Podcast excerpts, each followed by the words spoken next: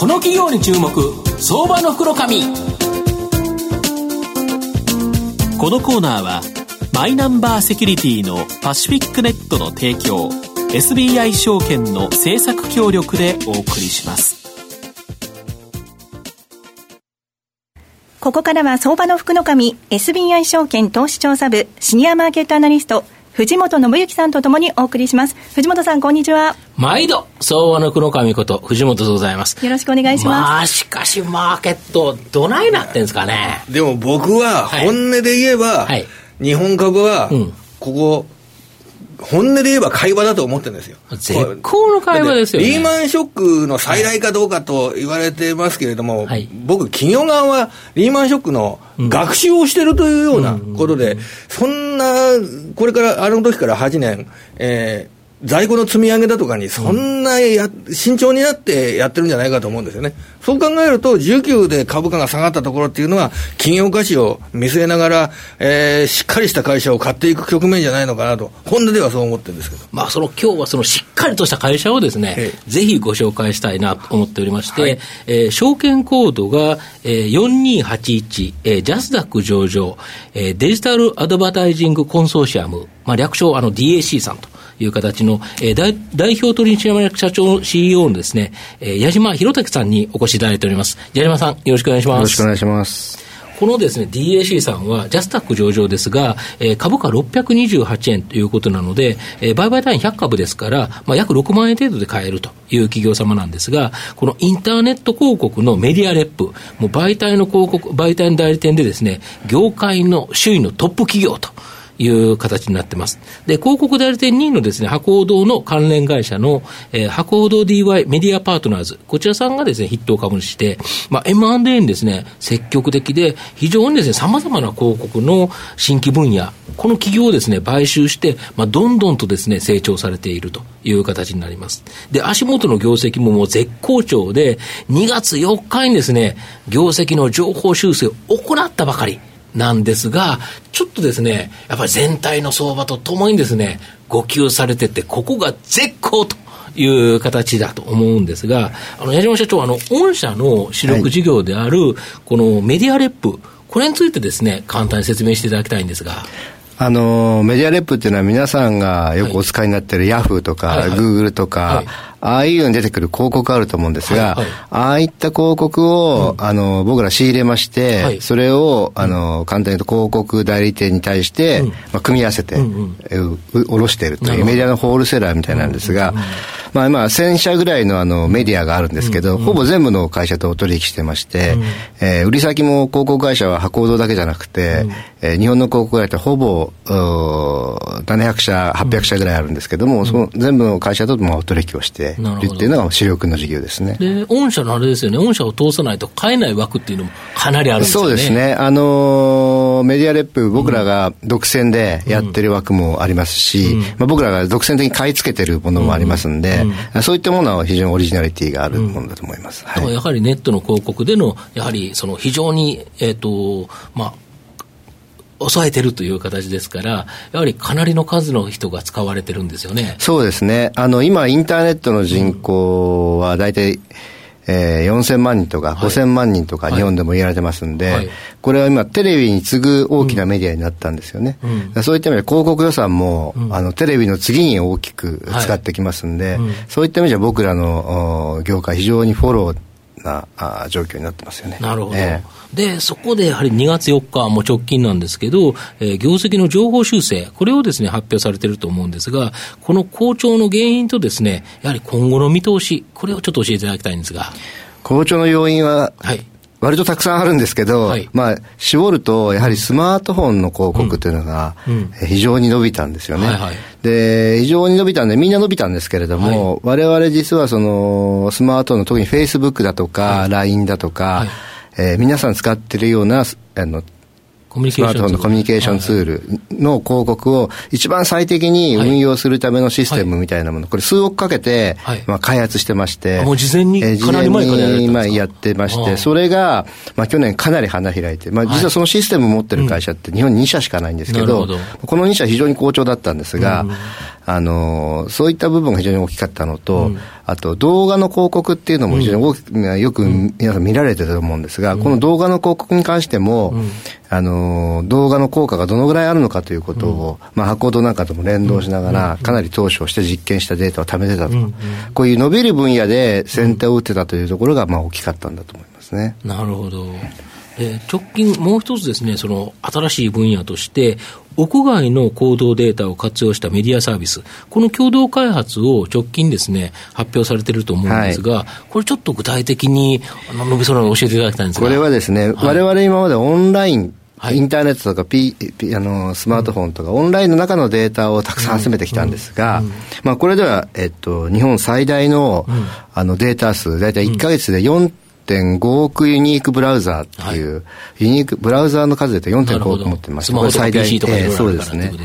で、これだけじゃなくて、うん、その人たちがそ外に出てた時の行動を、はい、えー、どんな行動をしてるのかっていうのを、どこに行ったと。これスマートフォン経由して取れますんで、うん。はい、そのデータをさらにこう、連動させてい。くようなモデルを開発したんですね。なるほど。はい。そうすると、どこ、ここに行ってるとか、この時間にはここにいるとかっていう人が分かると。そうですね。この人は、だから、あの、オンラインの中のデータだけだと、うん、この人夜何してんだろうかとか、まあ、パソコン見てるのはわかるんですが、うん、酒屋行ってんのか、映画館行ってんのか、仕事してん。のかもよくわかんないんですが、まあ、そういうのもよくわかるんで、この人は夜お酒よく飲み行くなって言ったらお酒の広告出したらいいんじゃないかなとか、まあ、そういうようなことが。もう、鎌さんのところにはもう山のようにっていう、だからお酒の広告だけだったらいいですけどね、ただこれ、インターネットの検索のやつも入っちゃうので、ちょっと怪しげなお店がいっぱい来るような気が、僕は来ないと思うんですけど、鎌田さん来ちゃうかもしれないよね。身に覚えがあります。身に覚えがありますか？そういう時はデータが入んないように。なるほど。それで、あれどうですか？今、予算ですとかを作ってる時期だと思うんですけど、はい、こういう質問ってするとすごくね、今厳しい質問かもしれませんが、えー、4月から始まる新しい年度の予算、いろんな会社で予算作ってますけど、えー、今年度すごく調子が良かった。状況ですけど、来年度予算の方向性っていうのはあの、僕ら、えっと、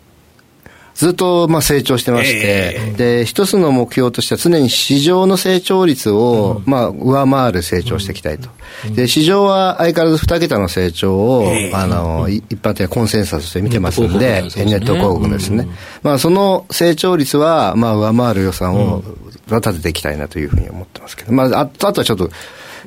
具体的な数字はもちろんです、もちろん。これからだって会社を作るところですからね。方向性としては、じゃあ成長する市場でその成長の率よりも大きめのものを基本的には考えてるという、そうね、そういった会社なんですね。はい。はい、で最後の質問なんですけど、社長、あの、御社の今後の成長、これを引っ張るもの、ちょっと教えていただきたいんですか？はいあのー、今年大きく伸びました動画広告と、ソーシャルメディアを中心とスマートフォンの広告、はい、これは、えー、今後もあと1、2年は大きく成長していくんじゃないかと思います。プラスですね、うん、あの、僕らが力入れてるのはデータの、うん、部分の広告と、はい、あともう一つは海外展開なんですよね。えー、で海外は実は中国と東南アジアを中心にやってるんですが、はい、まあ、中国はもうすでに11年目に入りまして、昨年期でいうと、あの、営業利益の10%強は中国から。あ、もう1割超えてるんです。ね。えー、150人ぐらい今でやってまして、はい。で、中国の市場っていうのは日本の広告マーケットの2倍ぐらいのスピードで大きくなっていってますんで、まあ、この部分っていうのは非常にまだ伸びていくんじゃないかなと思いますし、東南アジアややり始めて3年なんですが、だいぶ手応えも出てきたので、まあ、今後で言うと、この東南アジアと中国、うん、この辺に期待してもらいたいなというふうに思いますけど。本さんはあれですよね、バイドゥであの広告代理店あそうなんです、よくご存知。あの、実は中国ではバイドゥというのが一番大きな媒体なんですが、そこで五つ星っていう認定を受けまして、はい中国でも5つ星が最高のくらいのあのランクなんで、ええ、そうしますと、バイデューのいろいろな情報だとか、いろいろなデータへのアクセス権とかも、えっと、手に入りますので、えー、それが来てから中国のローカルとの取引も非常に増えてき、えー、てるような状況まあもう日本ではかなり大きなメディアレープさんで2社しかなくてガンと抑えて、しかもその中国でバイドゥを抑えられたというところは、やっぱ今後、かなり伸びそうだというところですよね。中国は大きいんで、抑えるってほどまだ抑えじゃないですが、でもまあ、あのー、非常にえー、中国に関しては、結構かなり苦戦は、最初5年ぐらい苦戦したんですけど、うん、えー、6年目から非常にうまく回ってきて、うん、あの他の会社がみんな日本の会社撤退していく中で、うん、まあ、生き残ってこれたということは非常に大きな財産だったんじゃないか中国のネット市場っていうのは、なんか毎年毎年、あの、独身の日とかいう時に、えらい売り上げができた人が、ちょっと日本でもまあネット市場って成長はしてるんでしょうけど、中国ってちょっとその次元とは違うぐらいの、違う成長なんでしょうね。あの、広告は基本的には人口の大きいところが市場が大きくなりますんで、やっぱ13億っていう人口は、やっぱりすごく大きな広告のマーケット、まあ、それ10倍ありますもんね、端的に言えばね。で、しかも逆に一般の店がなかったりするから、逆にネットでのそうです、ね、っていうところが、よりっていう形よりあの農村部ですとか、うん。うん、そちらの方でネットを活用して、うん、の買い物をする人っていうのが、うん、都市部よりも農村部で増えてるんだそうですなるほどね。やっぱりそうすると、そこを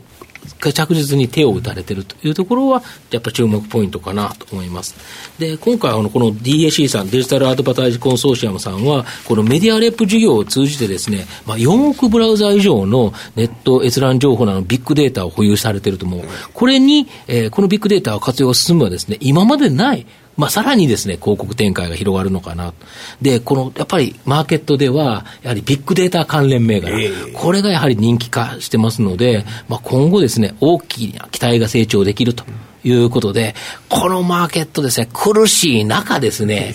逆に本来、情報修正して、これだけ発表したらですね、株価が吹っ飛んでてもおかしくないところ、逆にですね、お安くバーゲンセールで買えると。いうことでいうといいかな。2月4日に増額修正を発表したんですね。それで、えー、ちゃんとでも反応して2月8日には、そうそうそう。2月の8日に高値つける株って、はい、世の中にどれだけあるかっていうことなんでしょうね。うん。うん、それでそこから、えー、2月の8日、今週の頭ですよ。うん、それで、でも年初来安値つけるような株が上場企業の中でも、何百社もつけてるというような状況の中で、年初来安値とは全然関係ない株価の位置にあって、むしろ高値に近い位置ですから、まあ、見る人は見てるってことじゃないですかね。だからやっぱ落ち着いたらということですよね。今日は証券コード4281ジャスタック上場デジタルアドバタイジングコンソーシアム代表取締役社長 CEO の矢島博武さんにお越しいただきました。矢島さんありがとうございました。ありがとうございました。藤本さんありがとうございました。ありがとうございました。証券コード3021東証マザーズ上場パシフィックネットはマイナンバーに完全対応した情報機器データ消去サービスをはじめとする IT セキュリティサービス、そして IT 機器の中長期レンタルなどで企業の IT 化を支援する IT ファイナンスサービスを全国8拠点のネットワークで展開するオンリーワン企業です。マイナンバーセキュリティをサポートする証券コード3021東証マザーズ上場パシフィックネットにご注目ください。この企業に注目、相場の福の神。このコーナーは、マイナンバーセキュリティのパシフィックネットの提供、SBI 証券の政策協力でお送りしました。